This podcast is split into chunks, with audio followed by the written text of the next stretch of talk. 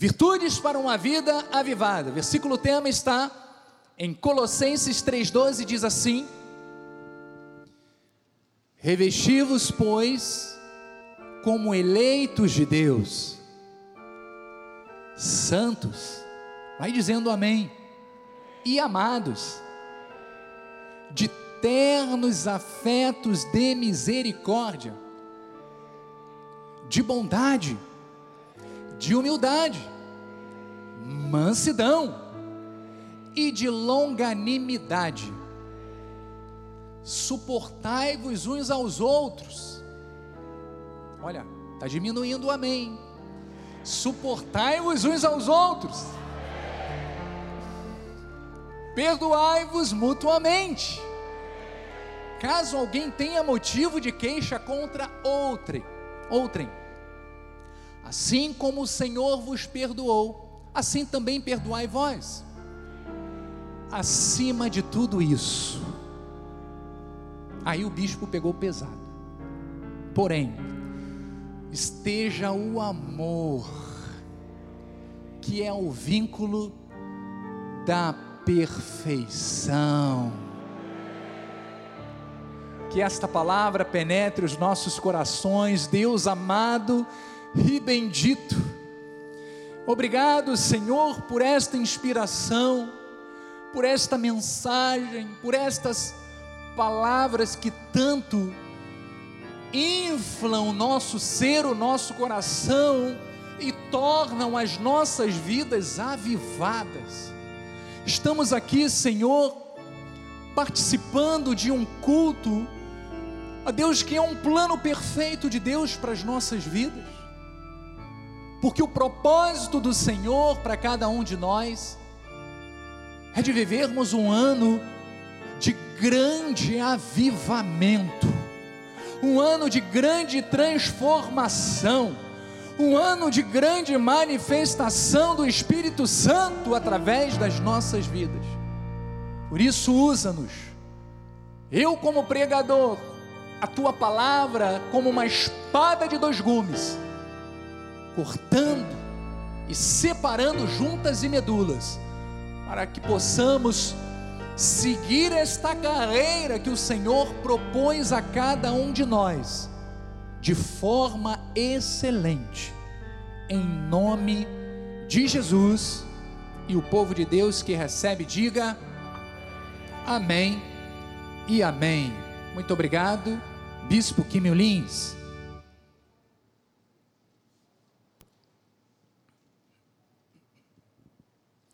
Pedras vivas do Senhor, eleitos e eleitas do Pai. Temos estudado a respeito da importância de uma vida em que as águas do Espírito Santo, preste bem atenção, as águas do Espírito Espírito Santo flua através das nossas vidas de forma gloriosa e sobrenatural. Há muitos aspectos que precisam ser observados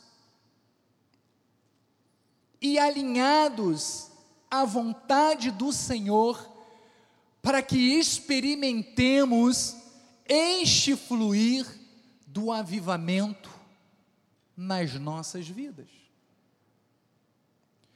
O altar da igreja, ele tem um papel fundamental, um papel muito importante, que é de levar você a conhecer as profundidades de Deus de modo que viva imerso, mergulhado nas águas vivificadoras. Veja que as verdades de Deus, elas são alimento para o nosso espírito e força para a nossa vida. Então diga: eu não consigo existir sem o alimento da palavra de Deus. Então, certamente, a vontade do Pai é que todos nós tenhamos um crescimento na graça e no conhecimento, que gere um despertamento espiritual. Este é o foco daquilo que Deus começou a manifestar do início do ano até o dia de hoje. Um despertamento espiritual na igreja. Então veja que eu preguei no mês passado sobre uma passagem que Paulo escreve aos Efésios, aos Efésios alertando a que eles estivessem o quê? Acordados, despertados, atentos a uma sociedade que era caótica. Para que eles fossem o quê? Iguais? Não, para que eles, assim como nós somos chamados por Deus, sejamos um diferencial diante desta sociedade. Então, assim deve ser a postura de cada um de nós. Enquanto muitos estão aí, olha, num sono espiritual, nós estamos atentos ao que o Espírito quer nos ensinar nestes dias tão desafiadores. Igreja, os dias em que estamos vivendo são de fato desafiadores. Porque o assédio do mundo é muito grande. As tentações são muito grandes. Mas graças a Deus, porque neste ministério você está sendo cuidado, você está sendo conduzido, direcionado a escolher a melhor parte. Então, igreja, essa vida alinhada aos princípios divinos deve ser algo que transborda do nosso interior de forma natural. Sabe por quê? Porque cada um de nós está conectado, está ligado ao Espírito Santo de Deus. Não importa o que esteja acontecendo lá fora, nosso interior, o nosso interior deve se renovar no Senhor, porque recebemos a Sua graça e temos a certeza de que cada uma das Suas promessas, elas se cumprirão na nossa vida. independente das fatalidades que possam estar acontecendo lá fora. Deus tem um plano, um projeto perfeito para você. Vamos ver o que, que Paulo fala lá em 2 de Coríntios 4,15. Paulo diz assim: porque todas as coisas, elas existem por amor de vós. Você consegue compreender que todas as coisas existem por amor de você, por Cristo te amar, por Deus te amar. E veja que interessante, para que a graça, para que o favor, multiplicando-se, torne abundantes ações de graças por meio de muitos. Então veja que tudo que foi criado é para que por nosso intermédio, possamos manifestar de forma abundante as ações de graças. E ele diz: para a glória de Deus. Por isso, aí vai o conselho: não desanimemos. Pelo contrário, mesmo que o nosso homem exterior se corrompa, mesmo que na nossa carne sejamos afetados, ele diz, contudo, o nosso homem interior, ele se renova de dia em dia. Você se sente renovado? Diga, eu estou renovado. Então, igreja, nós não podemos desanimar, porque a Bíblia diz que todas as coisas existem por amor de nós, e nós devemos tomar posse com ações de graças. Conhecer esta graça maravilhosa, que tem a provisão que necessitamos para vencermos o dia a dia, e crermos sempre em, sabe, crescermos sempre em maturidade espiritual, deve nos levar, deve sempre nos conduzir ao desejo de vivermos como cristãos verdadeiramente regenerados. O propósito de toda esta transformação e do poder do Espírito Santo de Deus na nossa vida, é fazer com que a nossa vida seja transformada, é fazer com que a nossa vida seja totalmente regenerada. E isto faz com que nós possamos ter uma vida avivada, porque mostramos através dela as virtudes que Deus determinou sobre as nossas vidas. Então veja, nós temos um chamado para avançar. Diga, eu tenho chamado para avançar. Porque olha, Deus não nos chamou para vivermos presos ao passado, nem estagnados no nosso presente, não.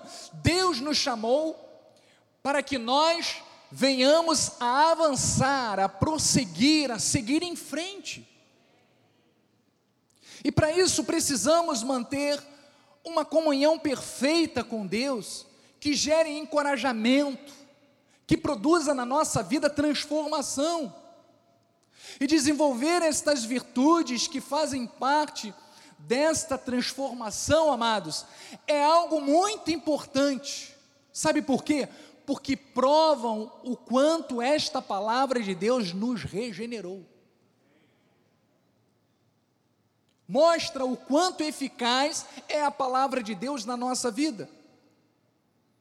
Então, esse é um assunto importante, porque através dele a vida flui, a vida é avivada, a vida é transformada, a vida, a vida ela prossegue adiante ela avança, ela não fica estagnada.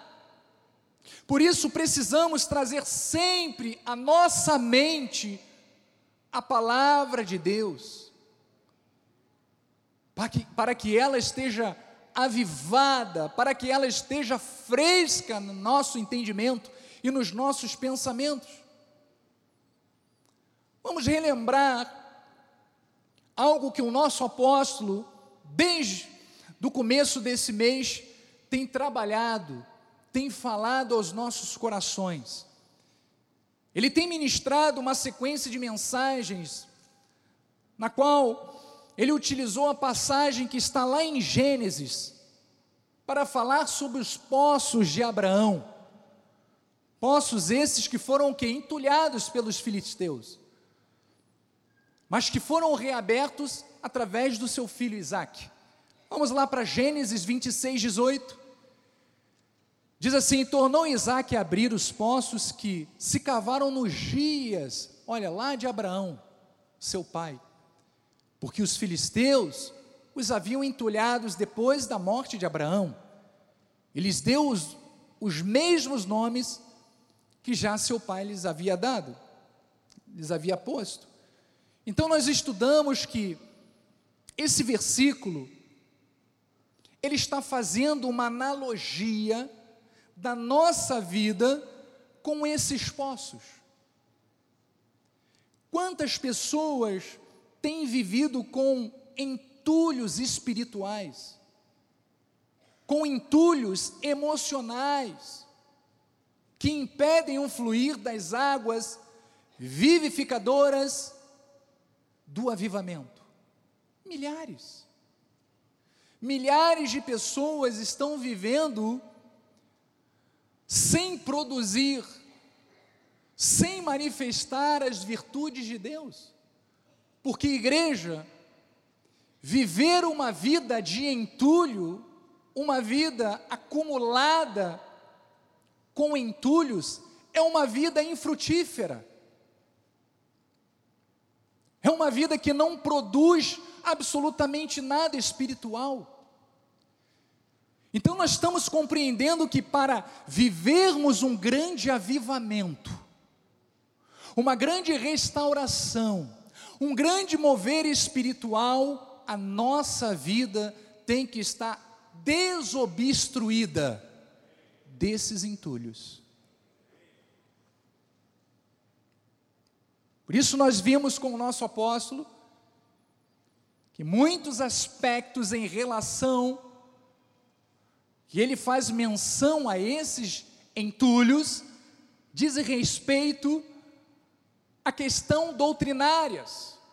São doutrinas estranhas. Mas também há muitos sentimentos negativos e destrutivos que se tornam entulho e que precisam ser retirados. Interessante que em outra versão diz que os filisteus, na nossa dizem entulho, mas em outras versões diz que os filisteus colocaram o que? Eles contaminaram aqueles poços. E veja que na nossa vida encontramos muitos aspectos que podem contaminar os nossos poços, se não identificarmos e reagirmos através da palavra. O que você está fazendo neste dia é adquirindo sabedoria e conhecimento, para que de forma sábia você reaja com a palavra de Deus estes entulhos, esta contaminação que tenta atingir os nossos poços, as nossas vidas, impedindo o avivamento. Então, o trabalho da igreja é justamente este: é orientar a sua vida para que você se livre desses entulhos e não se permita contaminar por eles. Veja o que diz Jeremias 1:10. O poder da palavra ele faz com que arranque e derribe. Diz assim: Olha que hoje te constituo sobre as nações e sobre os reinos, para arrancares, derribares, para destruíres, arruinares e também para edificares e para plantares. Então a palavra de Deus, ela tem este poder de arrancar aquilo que não pertence a Deus, de derribar aquilo que não agrada ao Senhor. Para quê? Para depois edificar, para depois construir, para depois plantar a semente divina, para que possamos dar frutos, para que possamos manifestar uma vida avivada. Então, graças a Deus, porque nós temos um Pai de amor, nós temos um Deus que cuida de nós, um Deus que cuida para que sejamos felizes, para que tenhamos uma vida totalmente restaurada, equilibrada e saudável emocionalmente. Então, esse tem que ser o diferencial de quem está em Cristo, porque em Cristo, amados, nós temos toda a provisão que nós necessitamos. Você pode dizer isto com os seus lábios em Cristo, eu tenho toda a provisão que eu necessito, nada me falta. Vamos confirmar isso lá em João 10, 9. Olha o que, que Jesus nos ensina através da Sua palavra, ele diz assim: Olha, eu sou a porta, se alguém entrar por mim, será salvo, entrará e sairá e achará o que? pastagem. Então aqui o Senhor está falando que nele há transformação, a salvação e a provisão. Tudo aquilo que nós precisamos para dar frutos, para termos uma vida avivada. Mas no versículo seguinte, olha o que, que ele diz: o ladrão, o inimigo, ele vem somente para roubar, matar, destruir, mas eu vim para que tenham vida e a tenham em abundância. Próximo versículo, Joás, ele diz: Eu sou o bom pastor. O Deus a quem nós servimos, Ele é o nosso bom pastor. E Ele diz: Olha, o bom pastor, Ele dá a vida pelas ovelhas. Agora, olha, o mercenário, que não é pastor, a quem não pertencem as ovelhas, ver vir o lobo, abandona as ovelhas e foge. Então o lobo as arrebata e dispersa. O mercenário foge porque é mercenário e não tem cuidado com as ovelhas. Eu sou o bom pastor. Isso está gerando paz ao seu coração.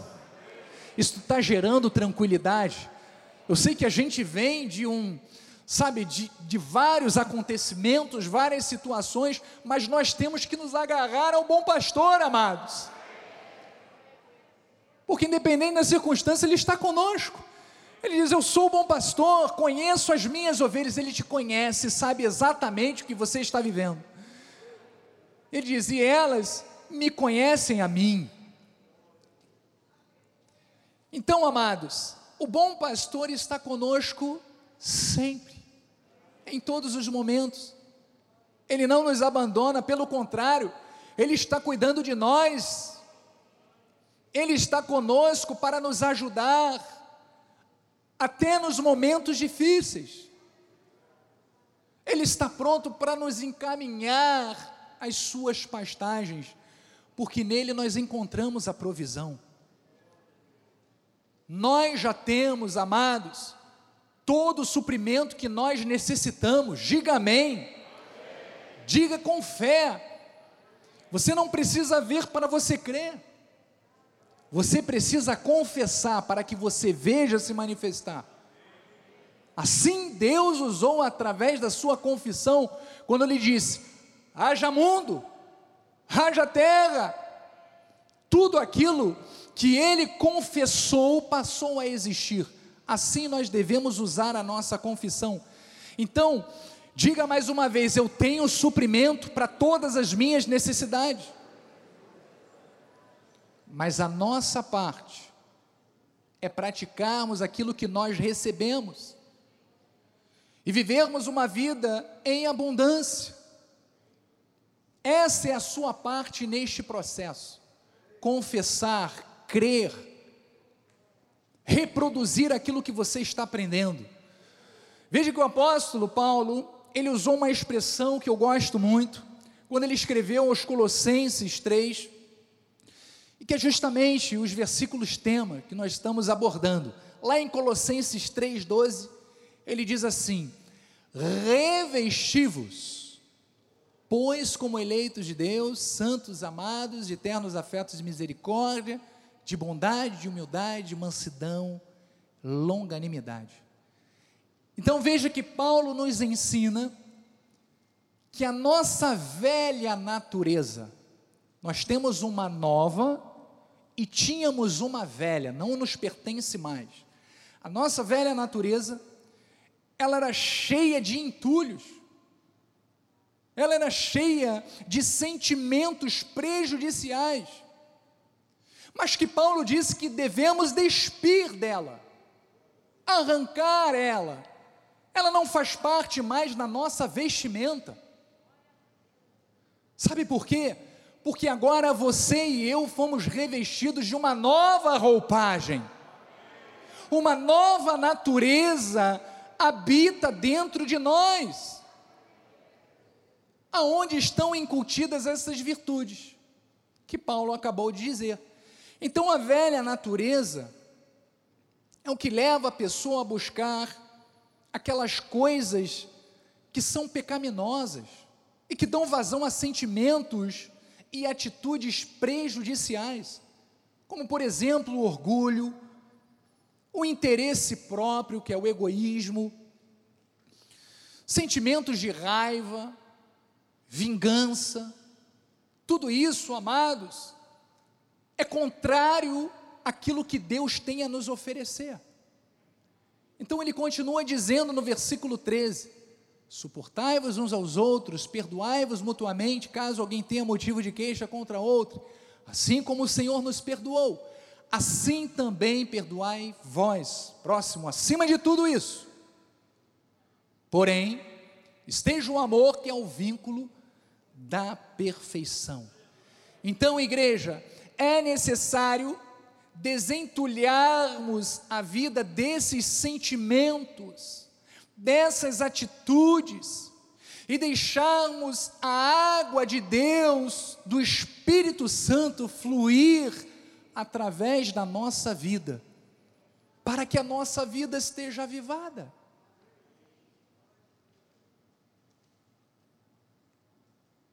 Então vamos ver estas virtudes com mais profundidade. E o primeiro ponto que eu quero abordar com a igreja está lá no versículo 12, que diz assim: ternos afetos de misericórdia e de bondade. Esta é uma virtude importante.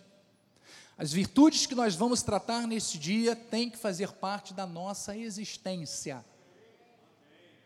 Tem que fazer parte do nosso dia a dia. Igreja, nós não estamos aqui para brincadeira, não, para perder tempo, não.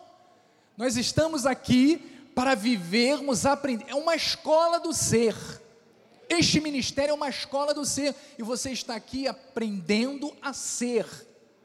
Ser de verdade um cristão. Ser de verdade a imagem e semelhança de Deus. Ser de verdade alguém que testemunha o Evangelho de Cristo. Amém?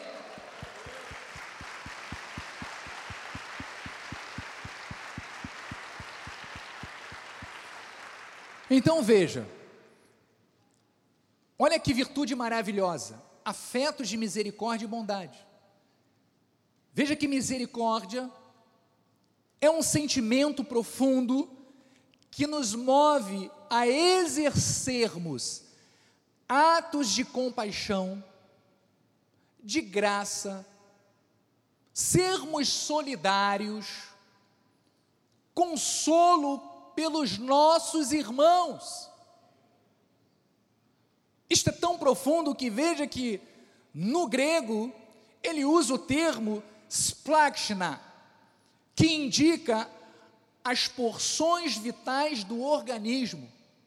Os antigos pensavam que as emoções ficavam nesses órgãos vitais.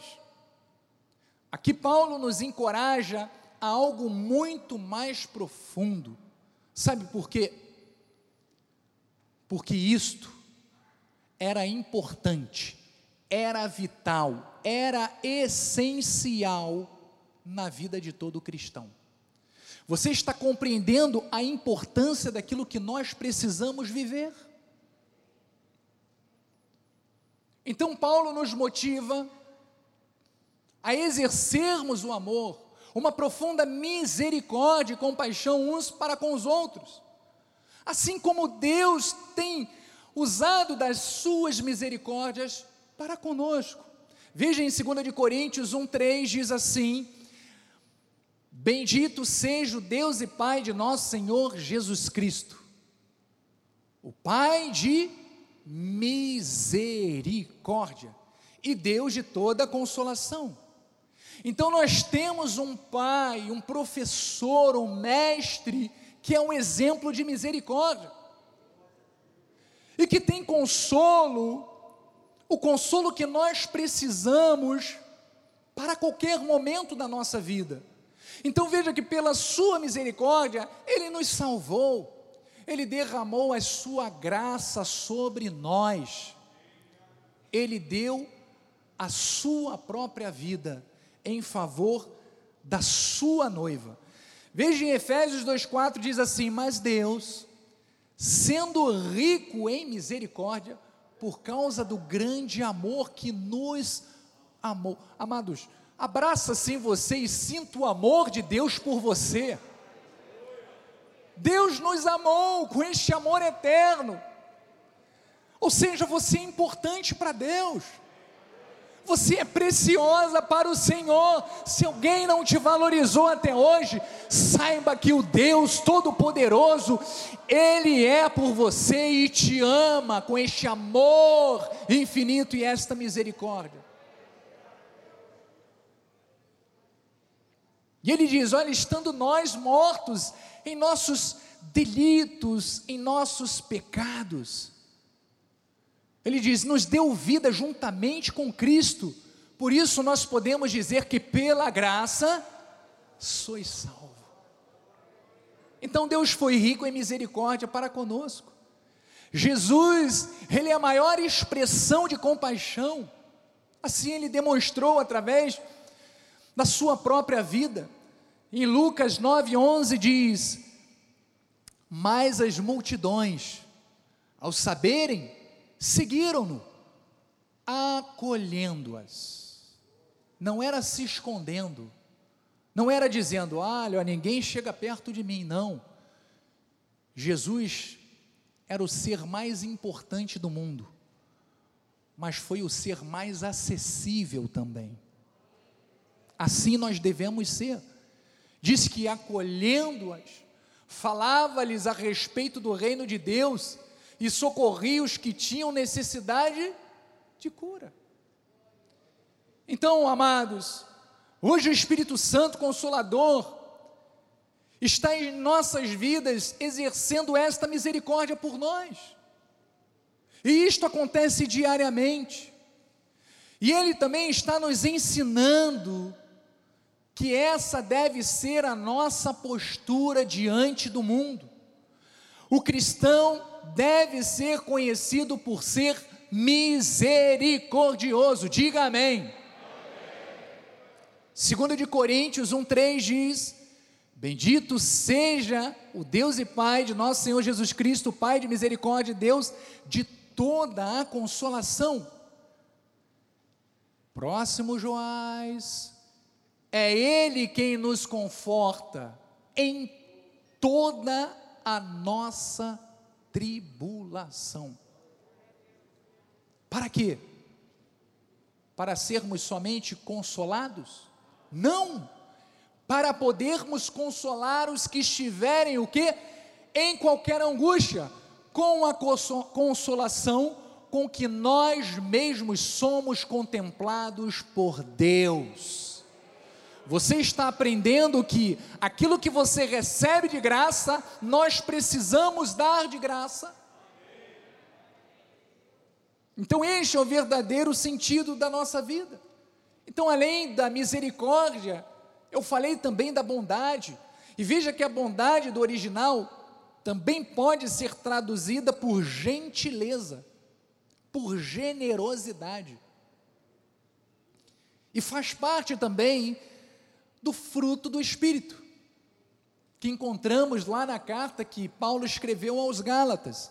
Então significa agirmos sempre em favor do próximo para fazermos sempre o bem. O cristão tem que fazer sempre o bem. É um altruísmo que é contrário do egoísmo. Então, a nossa vida tem que ter sempre como ação o amor. Tudo aquilo que você fizer tem que ter esta essência de Deus, o amor. Vamos aos Gálatas 6:9, diz assim: "E não nos cansemos de fazer o bem". Alô, igreja, não nos cansemos de fazer o bem. Lembra da lei de Deus, da sementeira e da ceifa que nós estudamos antes um pouco? Sabe por quê? Porque a seu tempo ceifaremos, se não desfalecermos. Próximo versículo, por isto, enquanto tivermos oportunidade. Todos os dias, todo momento Deus nos dá oportunidade.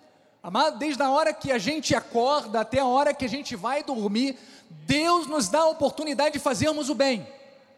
A nossa família, aos nossos filhos, aos nossos pais, ao vizinho, no sinal, no trabalho, em qualquer lugar. O que não falta é oportunidade para você exercitar este bem. Então, igreja, cada dia de vida é uma oportunidade de fazermos aquilo que é bom, aquilo que é agradável diante do Senhor. Seja darmos uma palavra de encorajamento, oferecermos ajuda, fazermos uma oração, um aconselhamento, enviar uma mensagem quando sentimos falta de um irmão da igreja. Envie, ligue, fale. Isto faz tão bem as pessoas. Então, haja desta forma, tenha esta predisposição, esta espontaneidade de fazer sempre o bem. Então, diga com seus lábios: bondade é uma das características da minha vida. Outra característica importante é o que? A humildade. Humildade, amados, é pesado mas é de suma importância. Essa é uma virtude essencial para uma vida avivada. Humildade significa, significa virtude que consiste em conhecer as suas próprias limitações, as suas próprias fraquezas e agir de acordo com esta consciência. Ou seja, quando reconhecemos as nossas limitações na carne, nós temos humildade para reconhecer a nossa total dependência de Deus e compreendermos que não estamos acima de ninguém, independente do status social de cada um ou da qualificação que cada um de nós exerce neste mundo. Eu não sou melhor do que você. E ninguém é melhor do que ninguém. Sabe por quê? Diante de Deus, estamos todos no mesmo nível. O sangue que Deus derramou na cruz do Calvário é a mesma quantidade que derramou por mim, derramou por você. Isto nos faz iguais, perfeitos em Cristo. Mas veja, Paulo nos inspira Lá em Efésios 4:1 ele diz assim: Rogo-vos, pois eu, olha como ele se considerava diante de Deus, o prisioneiro do Senhor. Ele se sentia prisioneiro de Deus. Que andeis de modo digno da vocação a que foste chamados. Olha, esta advertência, ela é para a nossa vida também, para os dias de hoje. E diz: com toda o que? humildade e mansidão, com longanimidade, suportando-vos uns aos outros em amor. E não é fácil, por isso ele diz: olha, esforçando-vos diligentemente, ou seja, diariamente, por preservar a unidade do espírito no vínculo da paz. Então a humildade, ela gera paz porque quem é humilde, muitas vezes, prefere ficar calado para evitar uma contenda, uma discussão, uma briga. Então, o humilde sabe reconhecer o erro e busca acertar. Ele pede perdão quando prejudica alguém. Ele ouve conselhos, ele sabe que é totalmente dependente de Deus. Mas veja, o contrário do humilde é o soberbo. E Deus não se agrada do soberbo. A soberba é um entulho que impede do cristão viver uma vida avivada. Se você quer ver o avivamento na sua vida, não pode deixar este entulho, esta contamina, chegar à tua vida. Provérbios 11, 2 diz E vindo a soberba, sobrevém o que? A desonra. Mas com os humildes está o que? A sabedoria. Cadê os sábios da Cristo vive? Amém. Porque a humildade está na tua vida. Então, Salomão ele diz que a humildade é um aspecto que faz parte da vida de quem é sábio. O nosso modelo de humildade é o Senhor Jesus Cristo, porque ele nunca se usou do título que possuía para se colocar acima de alguém.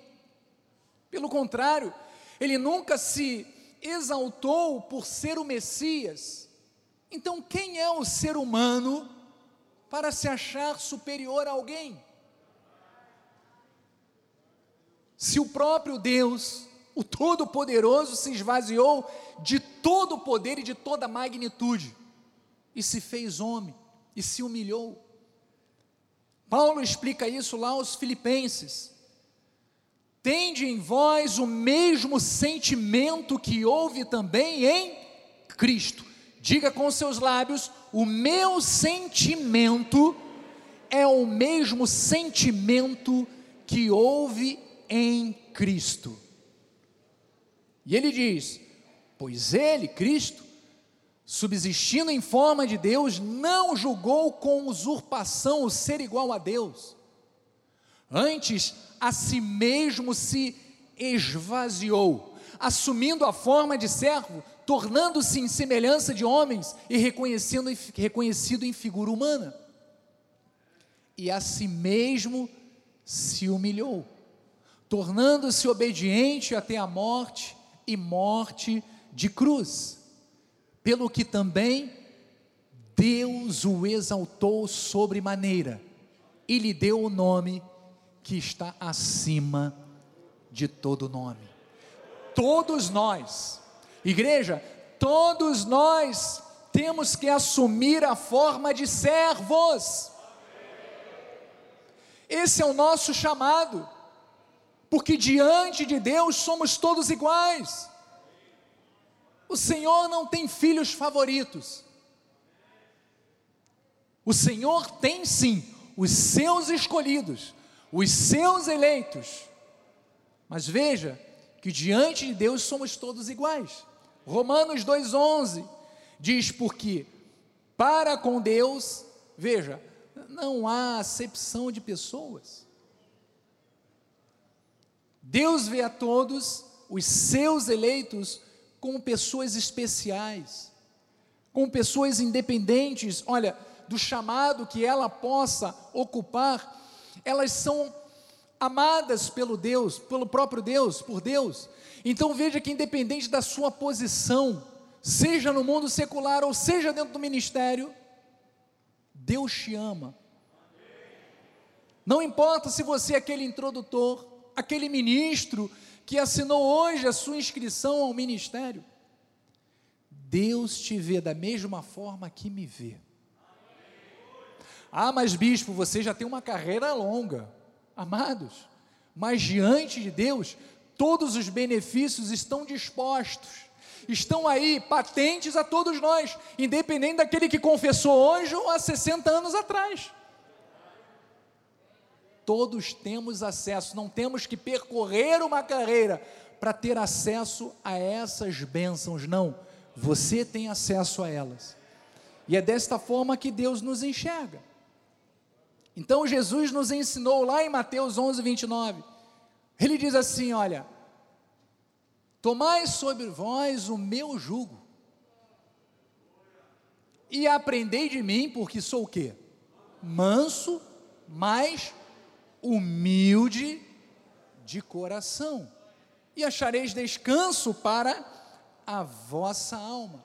Então veja que a humildade, ela gera descanso à nossa alma. Porque o humilde igreja, ele não quer guerra, ele não quer contendas. Ele sabe ouvir conselhos. Ele sabe acatar os conselhos.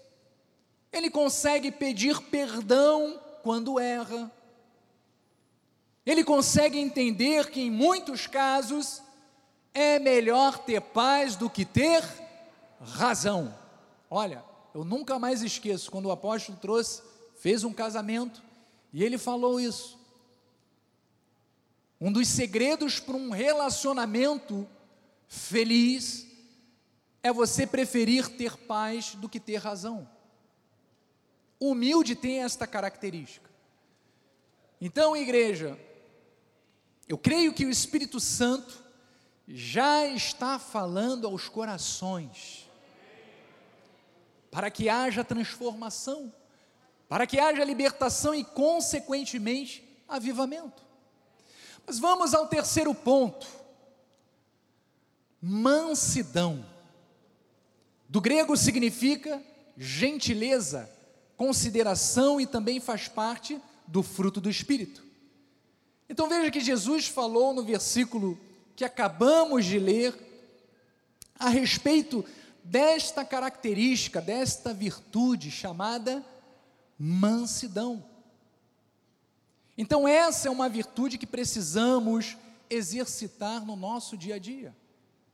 Também não pode ficar ausente da vida do cristão. Veja o que diz em Mateus 5,5. Jesus disse: Bem-aventurados, felizes, são quem?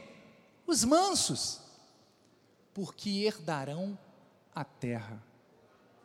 Veja como é importante nós termos esta virtude, a mansidão. Então Jesus disse que os mansos herdarão a terra, porque a pessoa que desenvolve esta virtude está muito mais propensa a ter atitudes corretas, a não agir sem refletir antes, a manter bons relacionamentos e muitos outros benefícios que certamente vão colaborar para uma vida próspera e abençoada. Então veja que o manso, esta virtude, mansidão, ela nos afasta da briga, da confusão, da contenda, de vivermos uma vida estressada, de vivermos uma vida com, sabe, com preocupação, a mansidão produz isso na nossa vida, por isso a importância de exercermos também esta virtude. Em 1 de Pedro 3, 4, veja o exemplo de Pedro.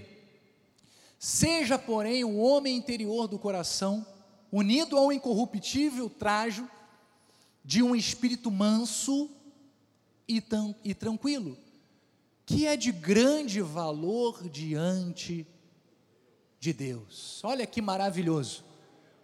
Pedro, que tinha dificuldades, não é mesmo, de ter esta mansidão, depois de passar três anos com Cristo, quando vieram os soldados a prender Jesus, Pedro tirou, sacou a espada e cortou a orelha do soldado.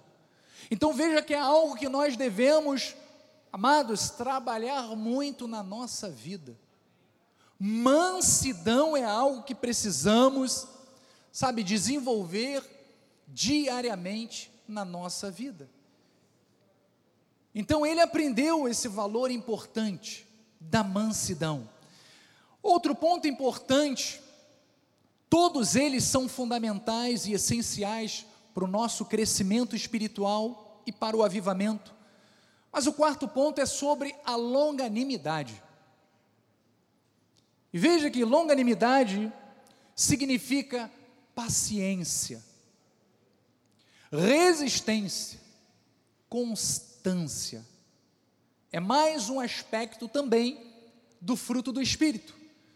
E veja o que, que o sábio Salomão diz lá em Provérbios 15, 18. Ele diz assim: olha, o homem, o homem iracundo, ele suscita contendas ele cria confusão, ele faz fofoca, ele fala mal do outro. Esse é o iracundo. Mas o longânimo, você, apazigua a luta. Quantas vezes, amados, eu e Bispo Barbosa, Bispo Jorginho, já tivemos que apagar incêndios, olha, amados, grandiosos, porque essa é uma virtude nossa. O cristão tem que apagar realmente o fogo, não é botar mais lenha na fogueira. Como diz aí no dito popular, não é botar mais pilha, não, tira a pilha, descarrega tudo. Porque o nosso papel é esse, apaziguar, é gerar paz. Então o iracundo é aquele que não controla a sua raiva, que está sempre com os nervos à flor da pele, mas o longânimo, ele apazigua as situações, ele pede a Deus a direção para resolver as coisas com sabedoria. Olha, eu estou te dando as dicas, hein? Vai acatando, escrevendo aí todas essas dicas para que você possa praticar no seu dia a dia. Então veja que ele entende as fraquezas dos outros. Essa é a virtude do longânimo. Por isso devemos ser pacientes com o nosso próximo, assim como Deus é conosco. Provérbios 16, 32 diz: Melhor é o longânimo do que o herói da guerra, e o que domina o seu espírito do que o que toma uma cidade. Então, quantos problemas serão evitados e, quiçá, resolvidos se nós dominarmos o nosso ímpeto? A longanimidade, igreja, é uma virtude muito importante, porque ela nos proporciona uma vida equilibrada. Segunda de Pedro 3,13 diz: Nós, porém, segundo a sua promessa, há uma promessa para cada um de nós. Esperamos o que? Novos céus e nova terra, nos quais habita o que? A justiça. Você acha que neste mundo habita a justiça? Não. A justiça habita dentro de você, o Espírito Santo de Deus. Mas este novo céu e nova terra nós estamos esperando. E ele diz: Por esta razão, pois, amados, esperando estas coisas, empenhai-vos. Isso é para nós, hein? Por ser desachados por Ele em paz, sem mácula e irrepreensíveis. Próximo. E tendo por salvação o que? A longanimidade de nosso Senhor como igualmente o nosso amado irmão Paulo vos escreveu, segundo a sabedoria que lhe foi dada. Então veja, amados, que devemos nos empenhar para sermos longânimos, para vivermos em paz. Se você tem dificuldade nesta área e quer viver uma vida livre de entulhos e sentimentos negativos, Peça ao Espírito Santo para te ajudar. Ora ao Senhor. Leia a Sua palavra, ouçam as nossas mensagens, porque certamente Deus vai liberar sobre a tua vida o conhecimento, o discernimento e a capacidade para que você possa ser virtuoso nesta área. Quinto e penúltimo ponto, já estamos caminhando para o final. Outra virtude importante, lá no versículo 13 diz: suportar uns aos outros, perdoar mutuamente, caso alguém tenha motivo com, de queixa contra outrem, assim como o Senhor nos perdoou, assim também devemos perdoar. Eleito e eleita de Deus, este é um aspecto que devemos realmente refletir. É um aspecto muito importante, porque onde não há perdão, há amargura e muitos sentimentos ruins. É um dos entulhos e da, das contaminas que mais poluem que mais destroem uma vida avivada é a falta do perdão. Há pessoas que guardam mágoas por anos. Algumas acabam até adoecendo porque ficam remoendo situações do passado e não conseguem avançar porque não liberam o perdão.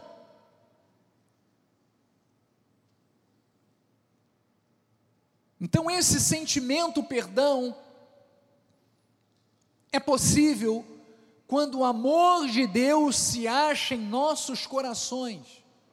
Só perdoa quem reconhece o perdão de Deus. Quem reconhece o amor de Deus, perdoa. Então, sempre faremos algo que exige perdão da parte dos outros. Ou sofremos algo que exige perdão da nossa parte, porque somos humanos, porque erramos.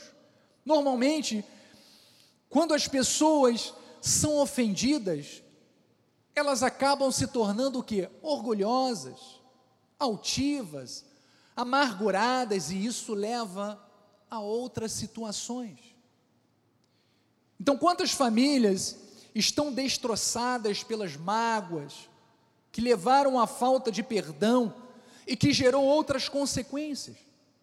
O mais grave é que isto entristece o Espírito Santo de Deus.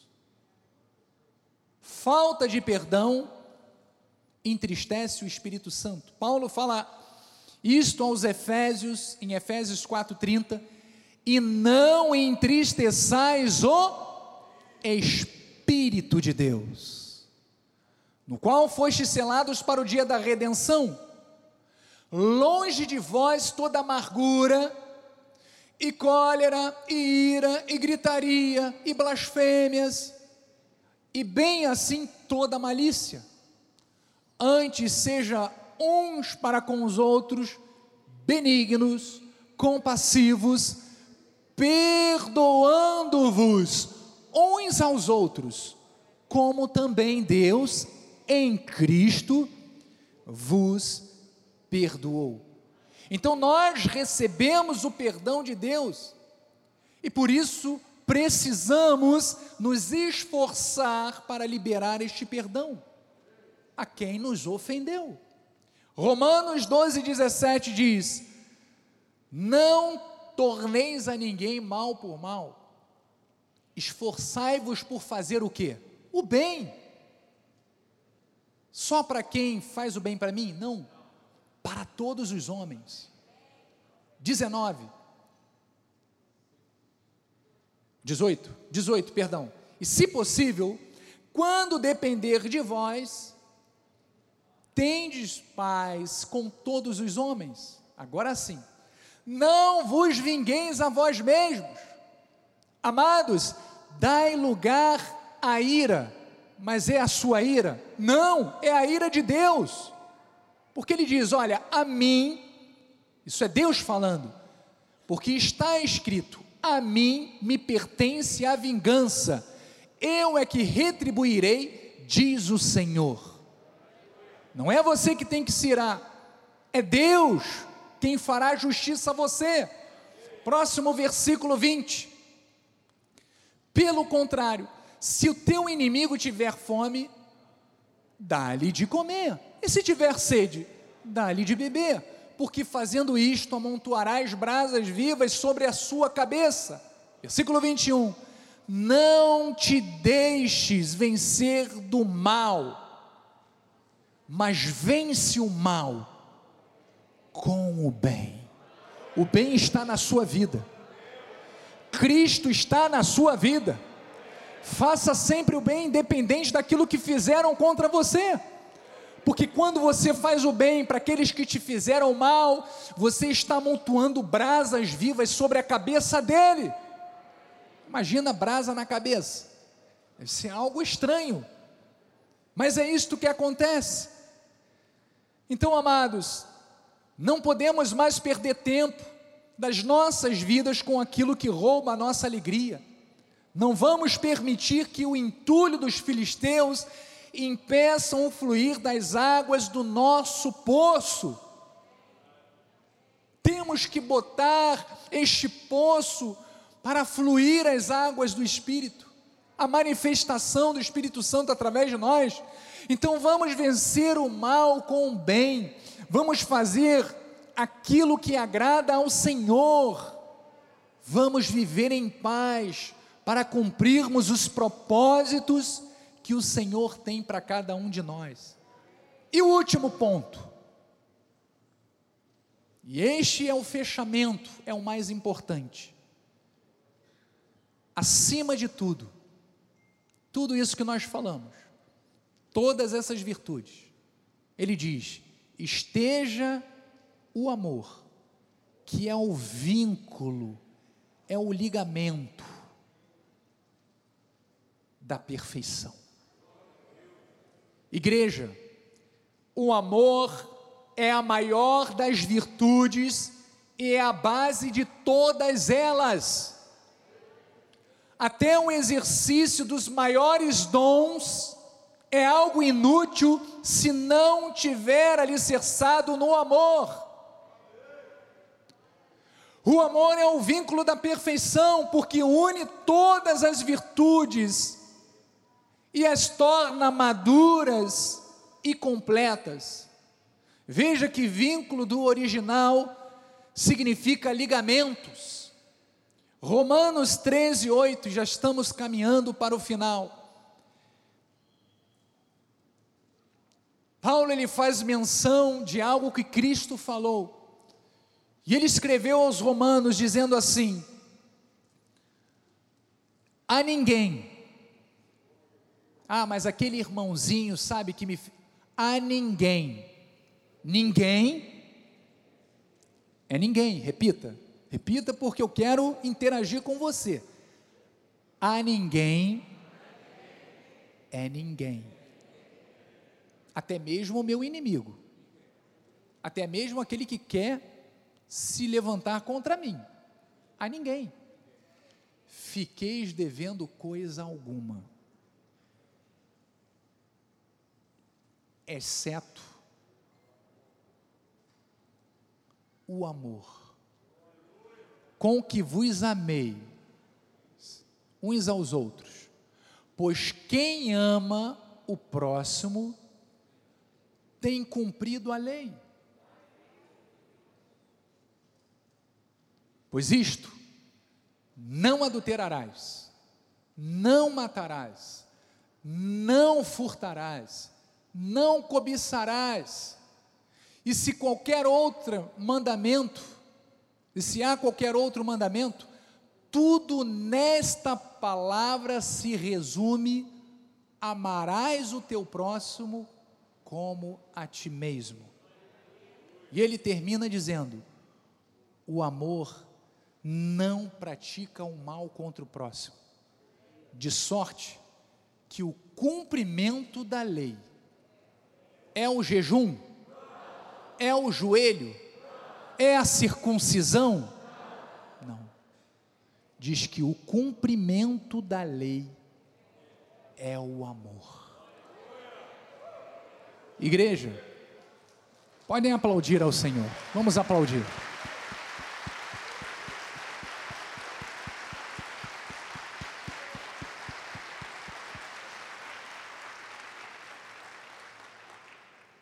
Todas as virtudes que nós estudamos só poderão ser praticadas se houver amor. Quando praticamos o amor, não fazemos mal a ninguém. Por isso, ele é o cumprimento de toda a lei. Precisamos trabalhar diligentemente cada um desses aspectos. Buscar estas virtudes, porque Deus quer fazer coisas muito profundas, muito grandiosas em nossas vidas e por intermédio de cada um de nós. Os grandes avivamentos que começaram ao longo de toda a história, eles não começaram numa multidão. Eles deram início a partir de uma pessoa. Que através de você, que através de cada um de nós, possamos desenvolver estas virtudes, para que um grande avivamento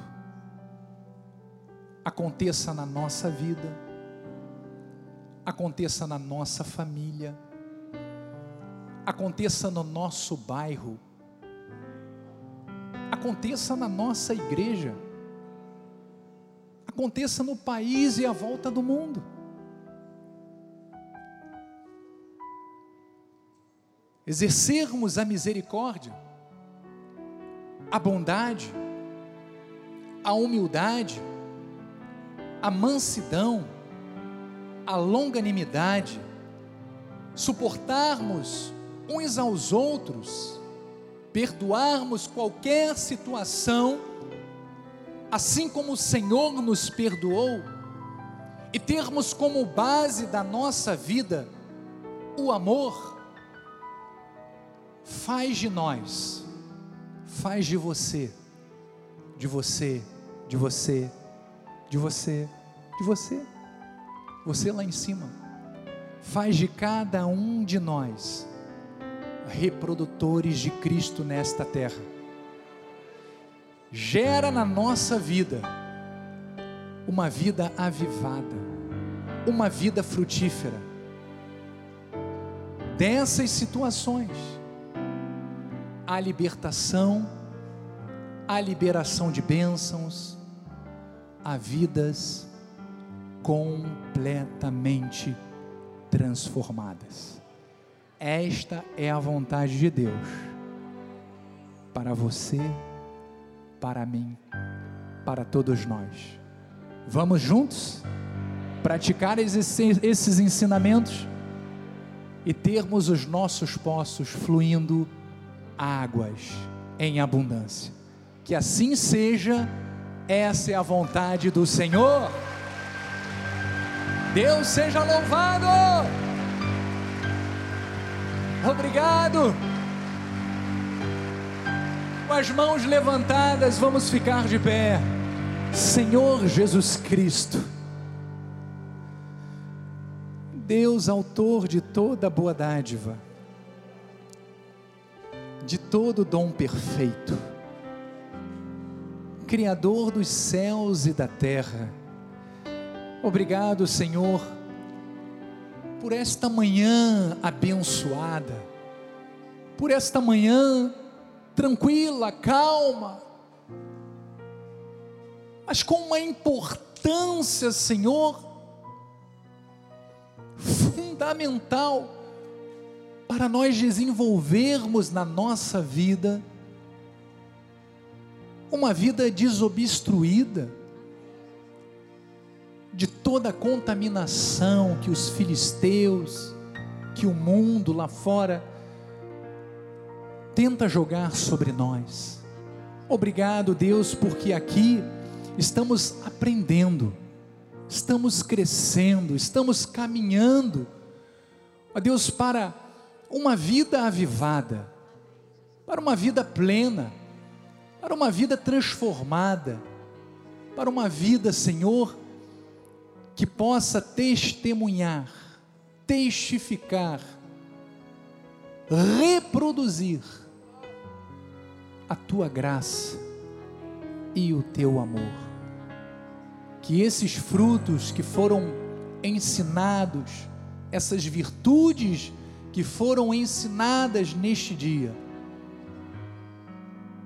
estejam continuamente na vida de cada um de nós, em nome de Jesus.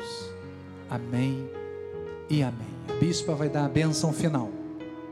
Glória a Deus. Os nossos poços estão desentulhados, amém? amém? Você recebeu essa palavra e agora você vai sair daqui para praticar a palavra. Amém. O que é mais importante, amém? Senhor, mais uma vez te glorificamos por esta manhã, Pai. Te agradecemos, Senhor, porque enquanto o mundo está caótico, nós estamos na tua casa, recebendo alimento sólido, Pai, para termos uma vida favorecida, uma vida abençoada. Senhor, agora sairemos da tua casa com alegria, em paz nós seremos guiados, Pai. Envia anjos poderosos, Senhor, que ministrem em nosso favor, que ministrem em favor da nossa casa, da nossa família, Pai. Livra-nos, Senhor, de todo mal. Guarda-nos, Pai, onde quer que nós estivermos, que estejam anjos poderosos do Senhor nos livrando de todo mal e que a tua graça, a tua paz, ó oh, Jesus, a paz que excede todo entendimento, Pai. A paz que o mundo não pode conhecer, mas que nós conhecemos. E as doces consolações do Teu Espírito Santo se manifestem hoje e eternamente em nossas vidas. Assim nós oramos em nome de Jesus. Amém. Amém. Amém.